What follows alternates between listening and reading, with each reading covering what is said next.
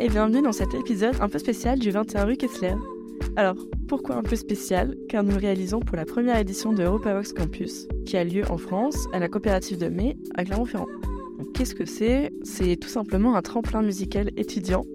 Plusieurs pays sont représentés par le biais de plusieurs artistes et groupes, et on a donc décidé d'aller à leur rencontre avec Chloé et Anaïs, notamment pour parler inégalité dans le milieu musical.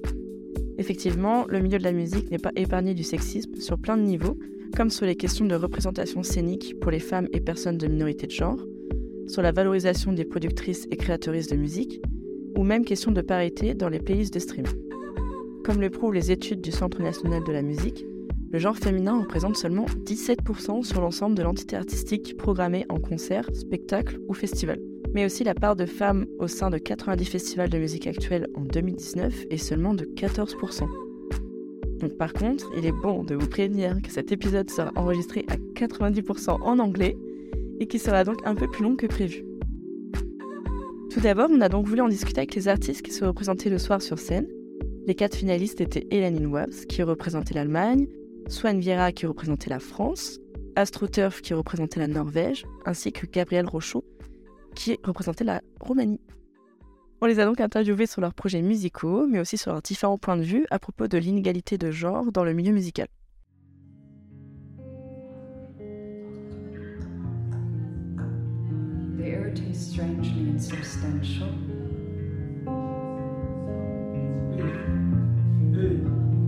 Just like my face that looks sketchy in the mirror. There's a thing in there I always recognize. And that's the blue in my eyes. Hi, we're here in EuropaVox campus and we are with Ellen and Ways. Nice to meet you.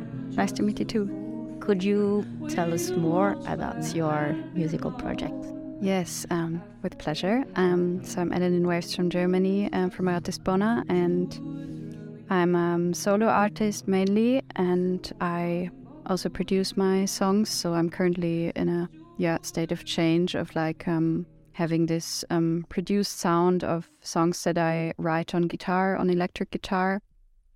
And uh, so far, I've only performed uh, only with electric guitar and voice but um, and more and more I'm also arranging songs with um, drums and bass and all that on on Ableton. And yeah, maybe there's a band coming soon where I will um, yeah also be able to perform the um, the stuff with more instruments. We decided to talk about uh, specific topics today, which is more about equalities and inequalities in the music area, music business. Um, do you have something to say about your experience when you start to do music? Definitely. Um, for me, that's actually also a big topic as I'm, yeah, a, woman, and I feel like there are very little idols in the music scene that you can look up to. Especially, I also play the drums, for example, and um, also in the whole producing game, or even electric guitar is also not like the most typical instrument. I feel like um, uh, often I felt exposed or like having a, a special um, place in the music world. Or al- always when I have questions, there are men explaining it to me and not women. so it's, I think there's a change in the whole um, system about this, and it's it's getting more and more usual that also um, women do all of these things. But still, I I, I feel this um, yeah the state of being being something special, or there are people um, making comments that they wouldn't make on um, men doing the exact same thing. So yeah, I feel there's a lot going on. You are saying you are producing yourself Yes. music, which is a bit just like uh, really rare Mm-hmm. uh, in the music area. We see a lot of guys who are producers, but we don't see a lot of women. Do you think it's about legitimacy or women who are like saying no, I'm not able to do that to produce by myself? Yes, I think it's different things. Like I think it already begins in childhood when when um, girls are, are told that they cannot they cannot just play the drums. They they have to play piano or just to, to do the cliches. or yeah, also again the idols. Like there are there are little idols where they just feel like oh I can do it too, um because um yeah it's not their gender or something like this. So yeah, I feel that's that's really a topic. And you're talking about idols. And do you think you were also talking about childhood and you don't have a lot of idols? What do you think about now? Do you recognize yourself in more well-known artists or for you it's quite also difficult because you don't say you don't see a lot of women or mm-hmm. minority gender on the front stage yes um, i think now I, I explored a lot and in general i've i've gone through a long process of like getting away from all those stereotypes and freeing my own mind from this so i think for me now it's now it's easy to do and i'm yeah i can also smile about comments or or I don't know guys explaining me how to do how to hold the mic or something like this. So yeah, I've, i think I've gone through a process in this, but um, yeah, and I've um, I've explored a lot of really nice, empowering um, bands and women just producing the, their things and even like coming away from gender from gender in general. So just um, yeah, it doesn't impress me as much as um, before when I when I talk to guys also producing it's then it's not a, a, topic for me anymore like this because I I just meet them eye to eye and we just talk about music and I I'm trying to free also my own mind from this um, duality. Yeah, because it's a big deal about the mental health in uh, music. In France, we have a Cura Collectif, which is the reaching statistics about how women feel in the music business. Mm-hmm. So when I listen to you, I see that you have a strong mind, and uh, I I want to ask you uh, with Ellen Waves, where will you will you will go mm-hmm. with that project? You want to be a star? I I actually just really started going on stage not even a year ago, maybe half a year ago. I was always just um, kind of behind the curtains and doing it for myself. So I'm already surprised that I'm now in Clermont-Ferrand uh, on stage tonight. Um, so yeah, I am, but I, I would really love to have a, a flinta um, band. I don't know if you use the term here, but like everything except like cis men, like mm-hmm. I don't know exactly like to to yeah make a band out of um, people from the from this community to yeah. also yeah. Not listen to the comments. Yeah not listen to comments and to also like try to be an idol to to others maybe or at least um yeah try to try to make it like um my friend that came along with me to to friends this time she also plays the drums so i think i'll i'll try in the next step to um yeah make a band out of it and make it a little more full the sound life Yes, I also um, made an, an event in my town with um, where I organize concerts only for um, women and other identities that are not um, men.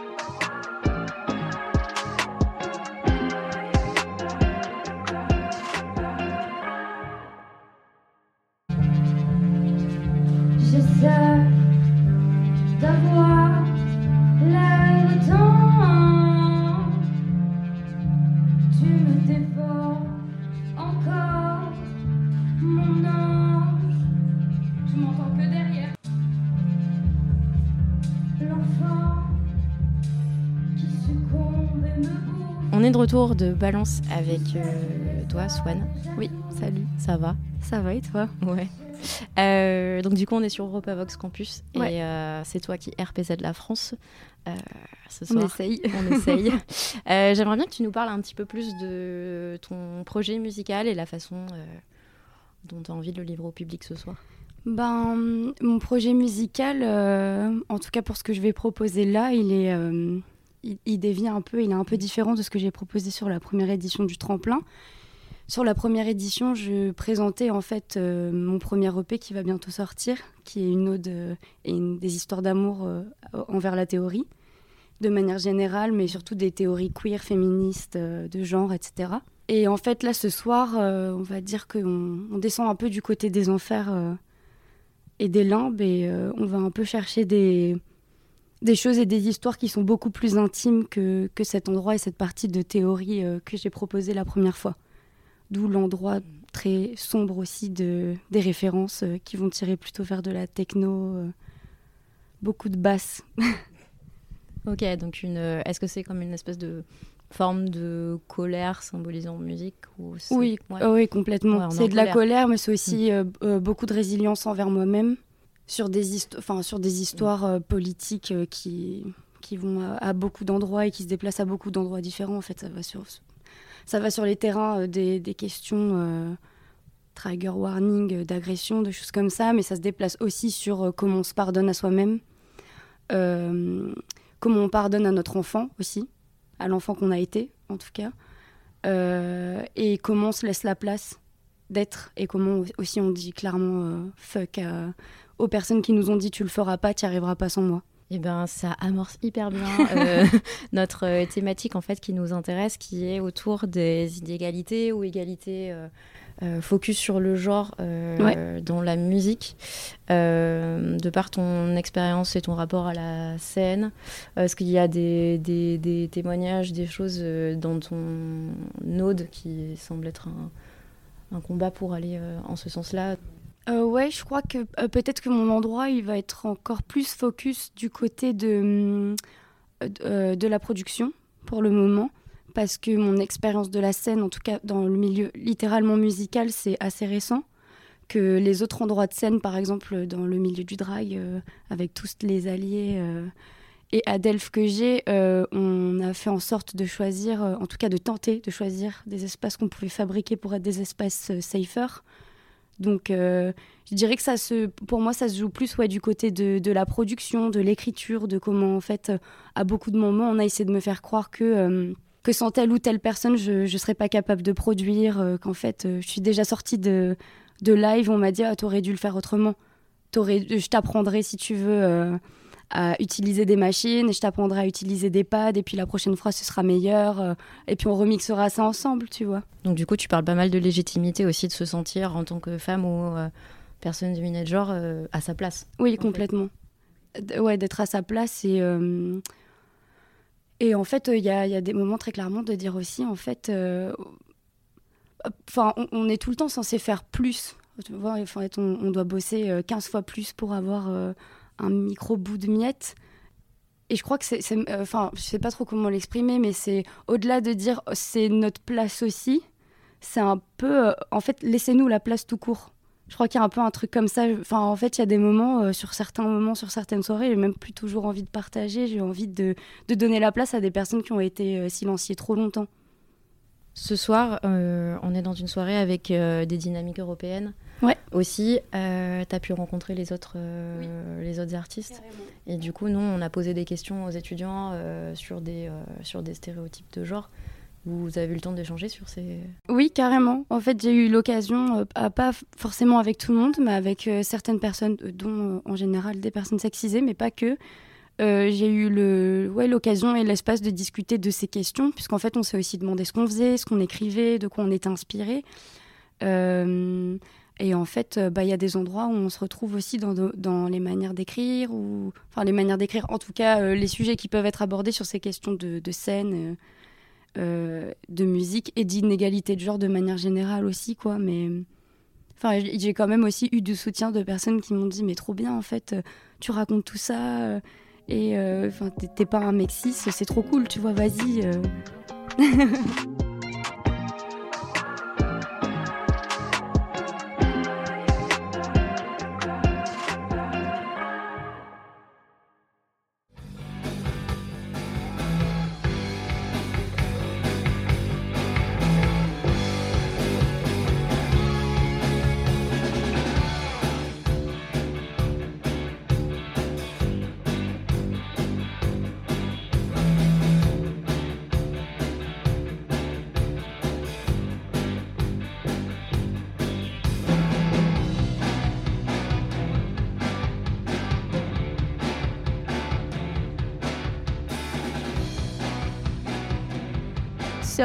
we are here in Europa Vox campus with AstroTurf.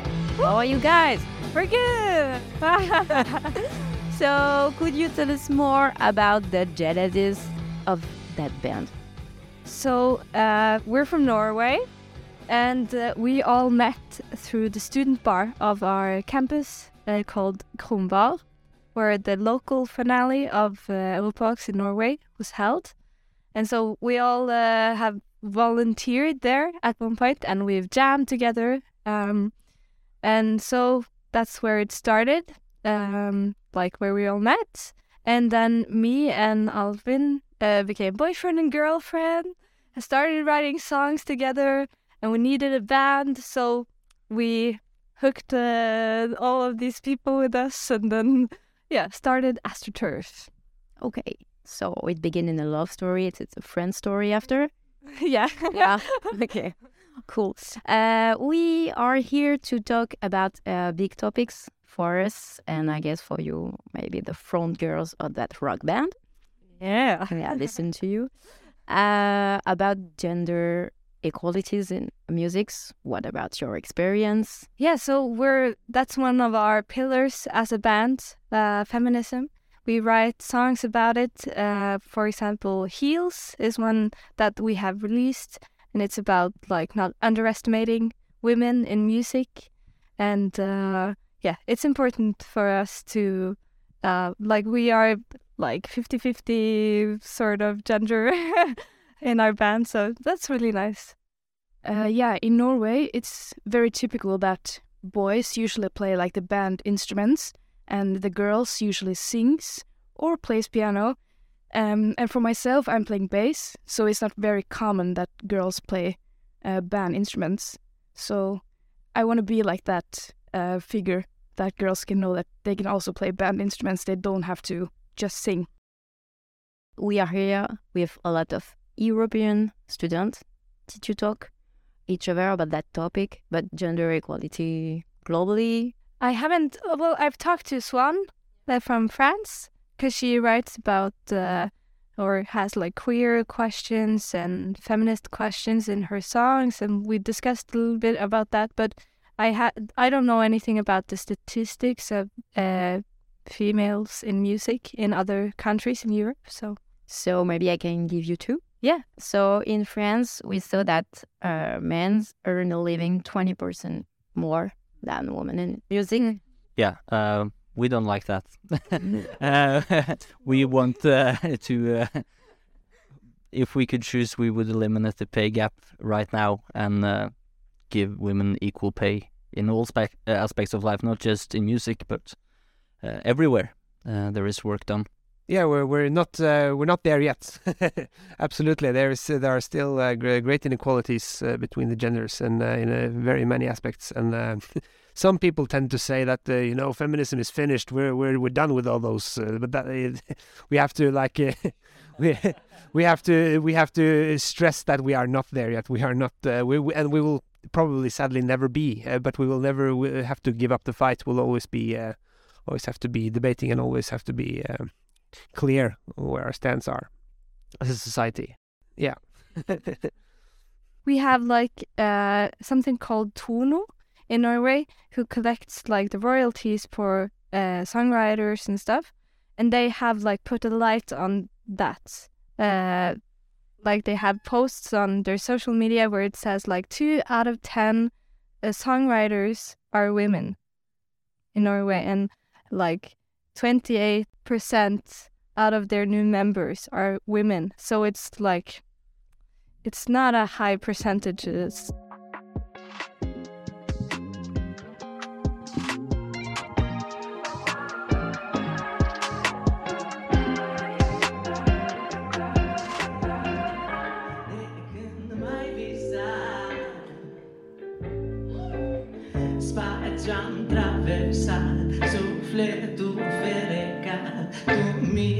L-ai descuiat Na, na, na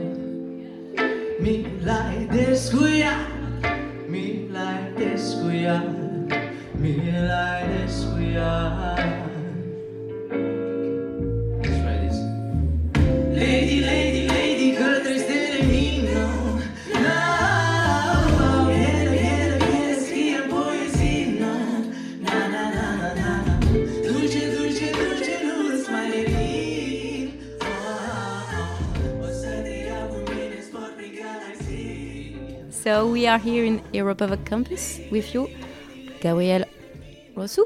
How Yeah. can I say properly your name? Uh, Could you tell? Sh, roșu, Roșu. roșu, Roșu. roșu. Uh, in French means rouge. Ah, It's a Monsieur color. Rouge. Yeah, That's why. Yeah, yeah, yeah, yeah, oh, yeah, yeah. nice to meet you, Monsieur Rouge. Same, same here. Yeah. My English uh, is comme si comme ça, if you know what I say. We're gonna we're gonna be fine. So I just want to know a little more about your musical project. My music had influences uh, from soul, R&B, and uh, rap culture, and uh, that is all. Yeah. Yeah, yeah, yeah. It, When I listen to that, I feel like it was a bit jazzy, Yeah. chill, Yeah, just yeah, yeah. like more sunlight on Yeah. the production, maybe. seriously? Yeah, your sound check. What's Damn. sunny? Damn, means a lot. In that podcast, we are really focused on uh, equality and inequality in the music industry. What, with your point of view, can you observe in the way you're on the music? So in our history, men, um, only men had power, and um, their um, behavior, yeah, men uh, humiliated women in the past in uh, diverse ways, and um women uh, were on the other level uh, besides men. I believe in energies and uh, woman energy and uh, uh, feminine energy and masculine energy, you know. Uh, but even if we are different, uh, we are on the same level because uh, we make an exceptional team. Exceptional team. Um, just to follow your sentence, when I was in your ch- sound check, I heard a song saying a lot, "Ladies, ladies, ladies." Yeah. Could you tell us more about that song? What because we don't understand Romanian.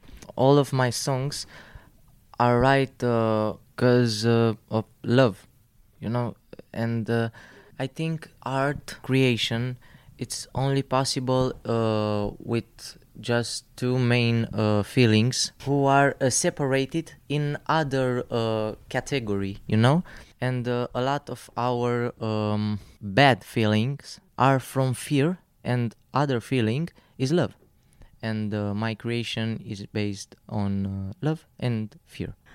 Thank you, Gabriel. I'll let you chill and have a great moment on stage. Thank you, thank you, thank you, thank you. Wow.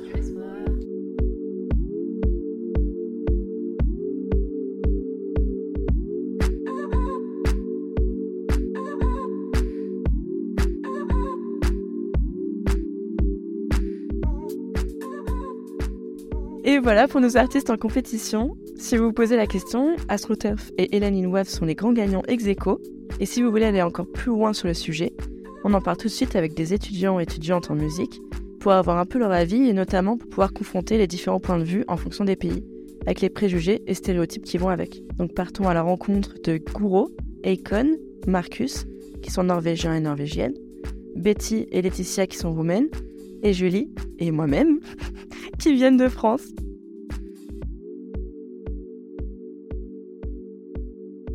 Do you have something in your life as a woman in Romania that is uh, quite hard, or do you think uh, it can be changed by some, you know, evo- evolution of the society?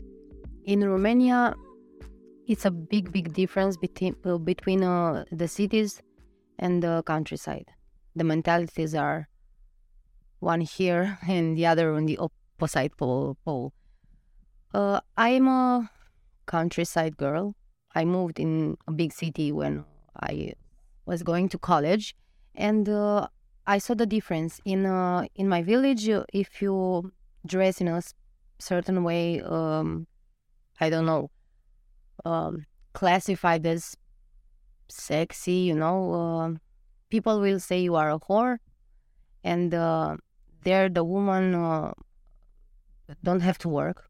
They don't have to work. They have to be housewives, to be there for the children and uh, their men, and it's not normal for them to work, to be independent, to do something for themselves. You know. Do you want to talk about uh, the city? How is for a big city? yes, I'm from the city, and uh, there are also a lot of people that put different names on us when we dress somehow, and um, I do really think about how do I dress when I get outside. But this is also because in my childhood, everybody was paying attention to that, like very panicked. I'm a little bit anxious and I do tend to be careful.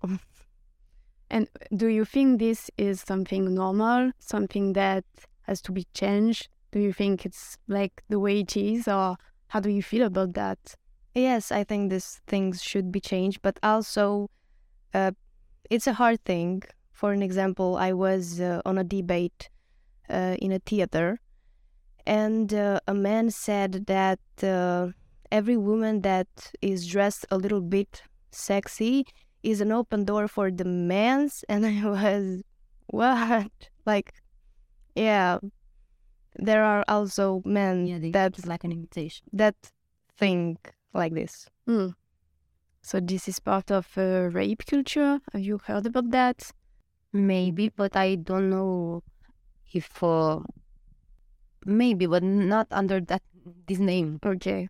Yeah, rape culture is about the fact that uh, men find a lot of reason to aggress women, like uh, because of your your outfit, because of uh, your age, because of uh, you're my wife, so I can have sex with you anytime I want. You know, like this is part of a system that is uh, objectifying women and uh, making them be like uh, an- object of desire for men and not a subject. So this is part of the patriarchy that Anais was talking to you about. Um, maybe you can tell us if uh, street harassment is something that you experience in Norway as a woman. Uh, I, me personally, I haven't experienced that. I don't think it's so common, but um, of course, I, I think about it because I don't I want to get names or, but um, yeah, I can't speak for everybody, but um, but I don't. I yeah, I haven't experienced that. Okay. And the did you already think in your life that sometimes I don't know because you are a girl or maybe you know at school or have you seen any difference between you know for instance when I was young like uh, because everyone was saying that that the boys were so good in mathematics and the women the girls were not. So all my life I thought I will not even try with mathematics because someone say said to me that I will not be able to do it as a girl do you think about something in your entire life, some moment like this in which someone or the society told you that you will not be enough or you will not make it as a woman? Uh, no, not exactly. But what you say about school, I feel like girls or the teachers maybe think that the girls have to like accomplish more than, than the boys. That is interesting. This is uh, gender stereotypes. It's the fact that we say that, for instance, boys uh, are energetic, like uh, do mathematics, like football, like to dress in blue, like all of this. This is gender stereotypes. This is part of so of the, of the patriarchy and in about the issue of uh, gender equalities. Thank you for your testimony, all of you. Maybe Julie or Alice, you can do you want to ask something with your perspective? Yeah, maybe uh, in the French point of view, because we have Romania and Norway.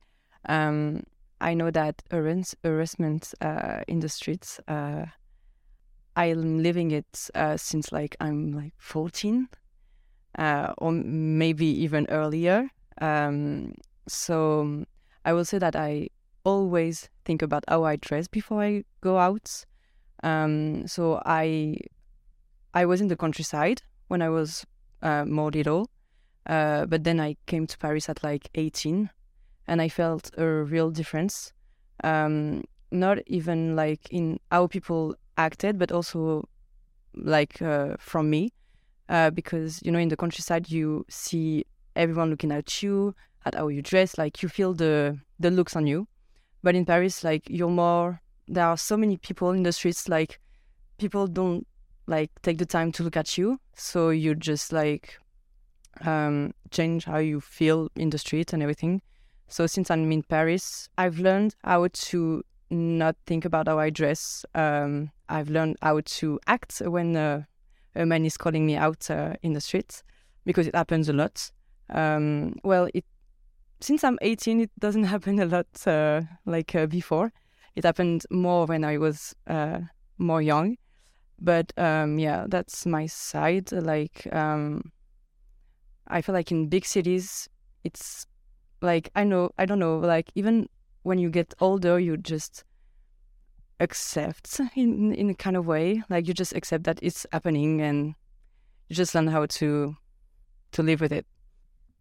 I think uh, she's right because you you can change someone. You don't have that power, um, and I think these are com- concepts that will change in time. I think we need one or two generations. We are a generation of sacrifice, maybe, because we are a bit, we are a lot different from our parents. Maybe our kids will be better than us, and but not in the near future.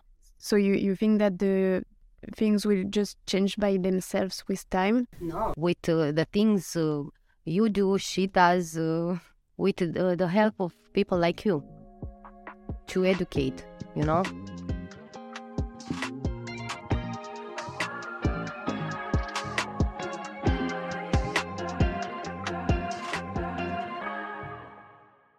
Maybe, guys, you want to say something. Ola, you said that you feel concerned with this topic. Do you feel surprised about what the girl said? Uh, How did you felt about maybe being a woman in Romania? Do you have any stereotypes or something? Um, well, for Romania, uh, I think this is the most general topic we see, uh, also along with figures like Andrew Tate, uh, where you can see that outside in it maybe looks like Romania doesn't really have a lot of protection for women.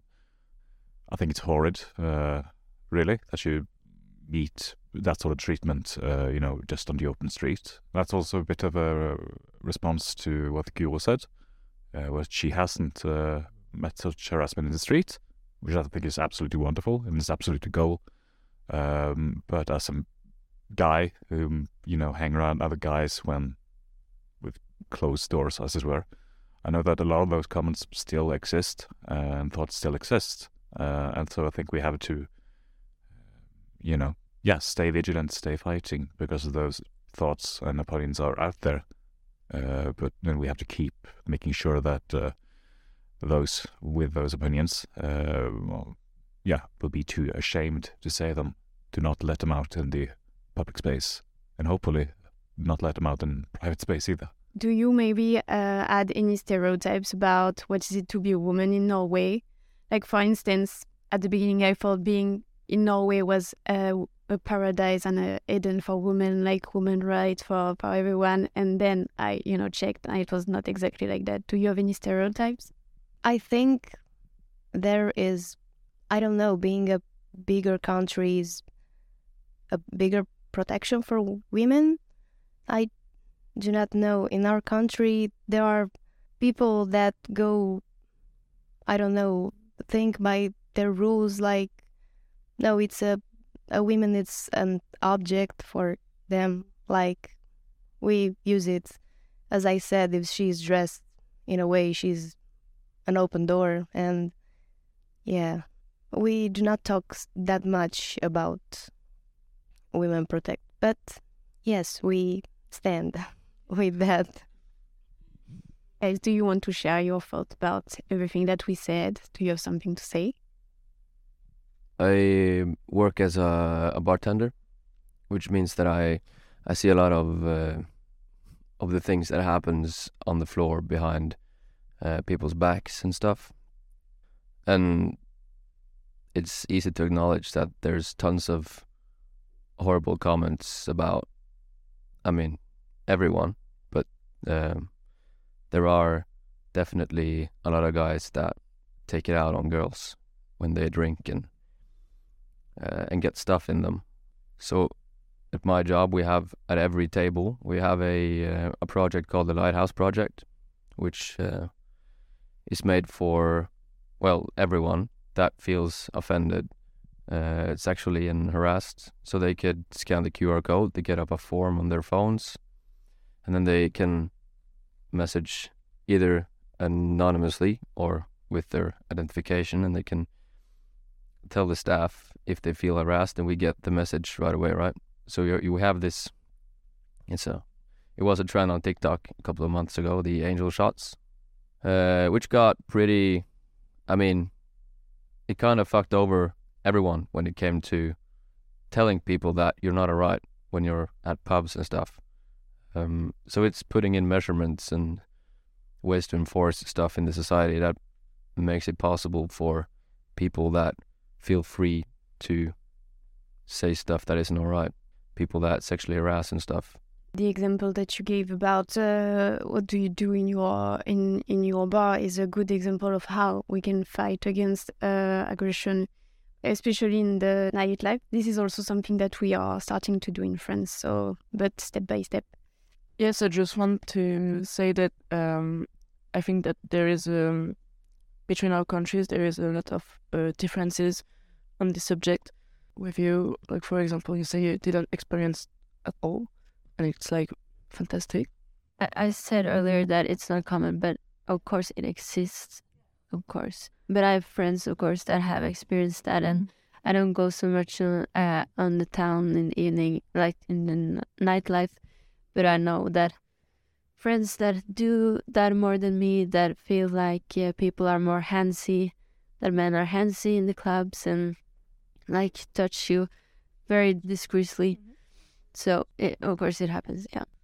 I think that it's very interesting to talk about it to see how we we lived it, how we how we experienced it in different ways, and in each country there is so much so much to to do about it.